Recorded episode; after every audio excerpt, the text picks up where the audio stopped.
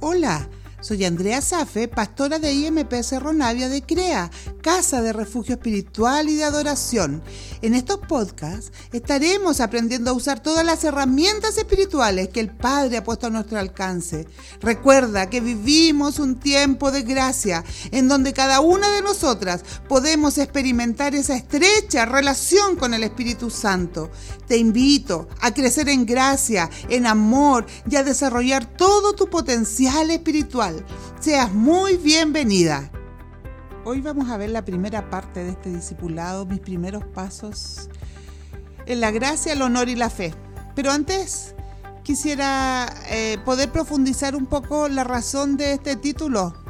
Este manual de discipulado fue un poco desarrollándose de una manera paulatina, enfocándose en las necesidades que tenía un nuevo creyente y viendo un poco los eh, manuales de otras iglesias, otras denominaciones y tratando de ajustar a, nuestra idiosincrasia, a nuestra cultura de iglesia. Y quisimos eh, titularlo estos primeros pasos en la gracia, porque fuimos alcanzados solamente por la gracia de Jesús. Vivimos un tiempo de gracia, caminamos por gracia, en el honor qué importante es que nosotros como creyentes, nuevos discípulos y ya mentores también y creyentes maduros, tengamos el honor del nombre de Cristo, siendo hombres y mujeres que puedan llevar la luz del Evangelio de una manera estable y no con dobles caras, sino que ser honorables, poder cubrir y amar a mi hermano en honor y en fe porque creo que la palabra de Dios solo se hace real y vida en fe en cada uno de nosotros. Esta primera parte se llama Conociendo a mi Padre y empezamos esta segunda sesión. La primera fue conocernos y en esta segunda sesión vamos a ver la lección número uno, que es la necesidad de un Salvador. En una primera instancia vamos a ver acerca de la relación rota. Dios ha estado interesado desde siempre acercarse al hombre. Fuimos creados para tener comunión con Él. Él nos formó a su imagen y semejanza. Nos ha dado identidad, destino y propósito. Su instrucción era obedecerle en amor, dejándonos en completa libertad para tomar nuestras decisiones Observamos entonces que desde el Génesis, el origen, nos muestra su interés en tener comunicación y comunión con nosotros. Y entonces podemos observar lo que sucede ahí en el jardín del Edén, en el momento de la caída, en el momento en que el hombre y la mujer se desprendieron de esa comunión intensa que tenían con el Señor, profunda que tenían con nuestro Padre. ¿Por qué? Porque el pecado nos separó de la comunión con Dios. Te aconsejo que le puedas echar una mirada a Génesis 3 y podamos ver en profundidad qué es lo que sucedió allí.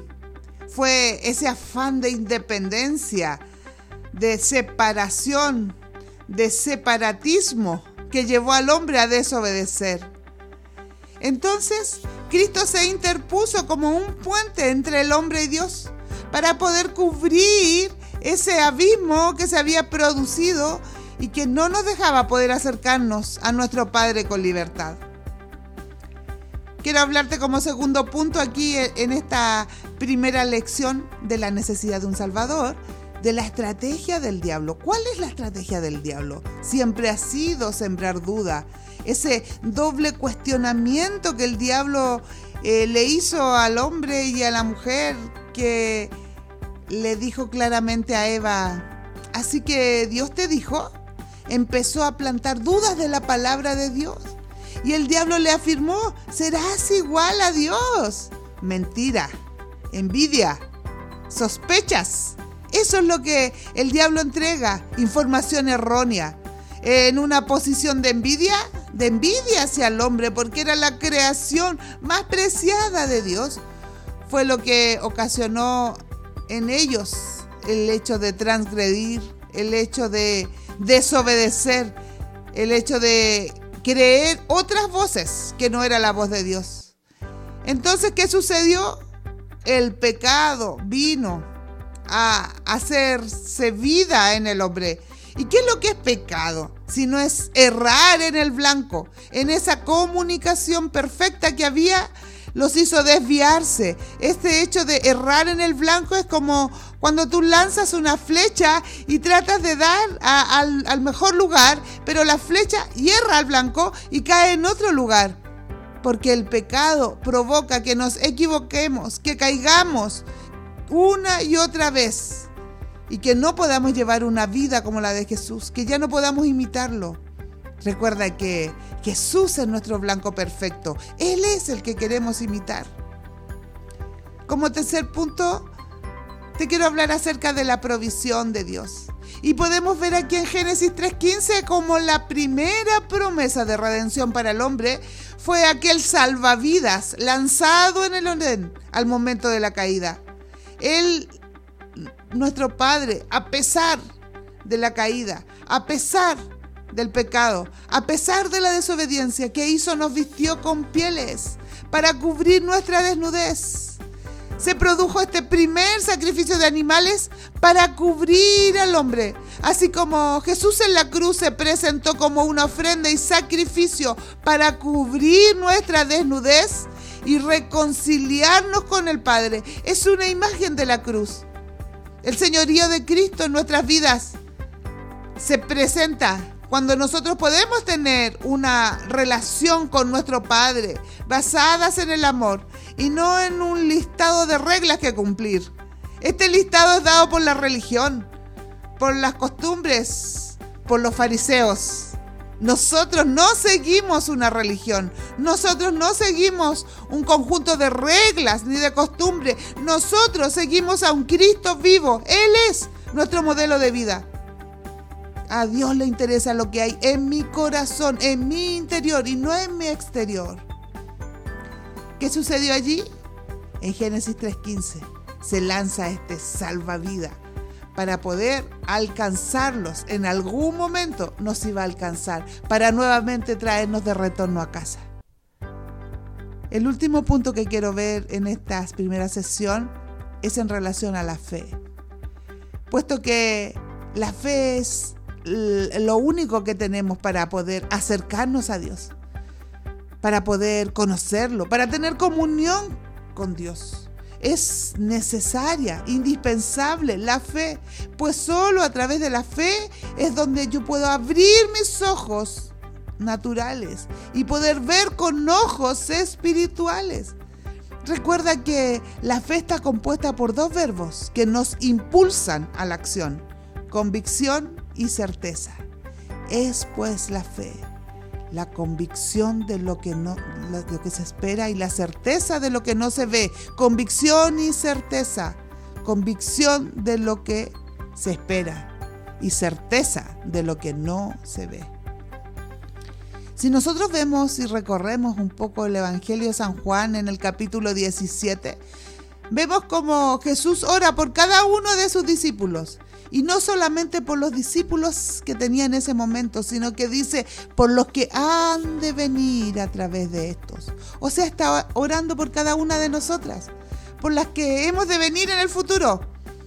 Así entonces, donde él también hace mención de que la vida eterna de un creyente tiene su punto de partida al momento de aceptar a Cristo como Señor y Salvador. Manifiesta claramente que nosotros podemos conocer al Padre al ver a Jesús. Jesús nos vino a mostrar el Padre aquí en la tierra. A través de la Escritura conocemos al Padre y por medio del Espíritu Santo es que nosotros podemos conocer, aprender y amar su voluntad. Revela cómo es su personalidad, su carácter, la forma en que Él actúa en medio nuestro. Y esto solo puede hacerse realidad en nuestras vidas por medio de la fe. Entonces, para poder conocer al Padre a través del Hijo. Necesito buscarlo por medio de la disposición de apartar un tiempo de devocional diario, en donde la oración y la lectura de la palabra serán esenciales para empezar esta nueva relación. No te preocupes si no entiendes, ahí estará tu fiel amigo Espíritu Santo, quien guiará tus pasos como una nodriza y te acompañará en tu caminar Solo tienes que pedírselo.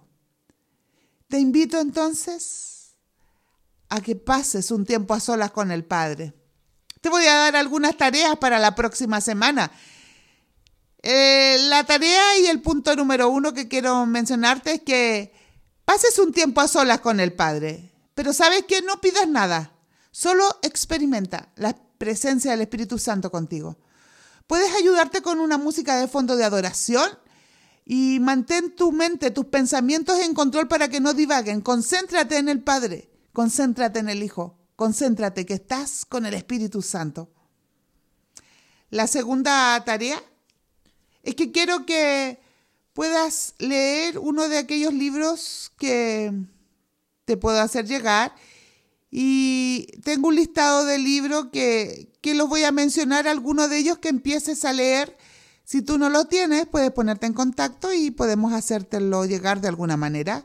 Y estos libros son Cultura de Honor, o Nuestra Adoración sí importa, o El Poder Sobrenatural de una Mente Transformada, o Un Estilo de Vida Sobrenatural, o La Cuarta Dimensión. Te invito a que puedas anotar el sermón del domingo. Empieza a tomar nota. Quiero que te hagas de un cuaderno de apuntes para que empieces a anotar tus lecciones de discipulado sesión tras sesión y puedas eh, ir viendo cómo vas avanzando, lo que hay que profundizar en ti y haciendo una evaluación constante de lo que el Padre quiere para tu vida. Te invito a que empieces a leer la palabra día tras día en tu momento de devocional, saca tu Biblia y saca tu cuaderno de apuntes y vas a ir anotando ahí qué es lo que el Señor te va mostrando, la palabra rema que da para tu vida. Y vamos a empezar a leer la palabra. ¿Cómo? Con el libro de los salmos. Te invito a leer un salmo por día y empieza a anotar ahí en tu cuaderno tu impresión. ¿Qué es lo que te habla el Espíritu Santo a través de la palabra? Así es que nos vemos en la tercera sesión que el Señor te bendiga.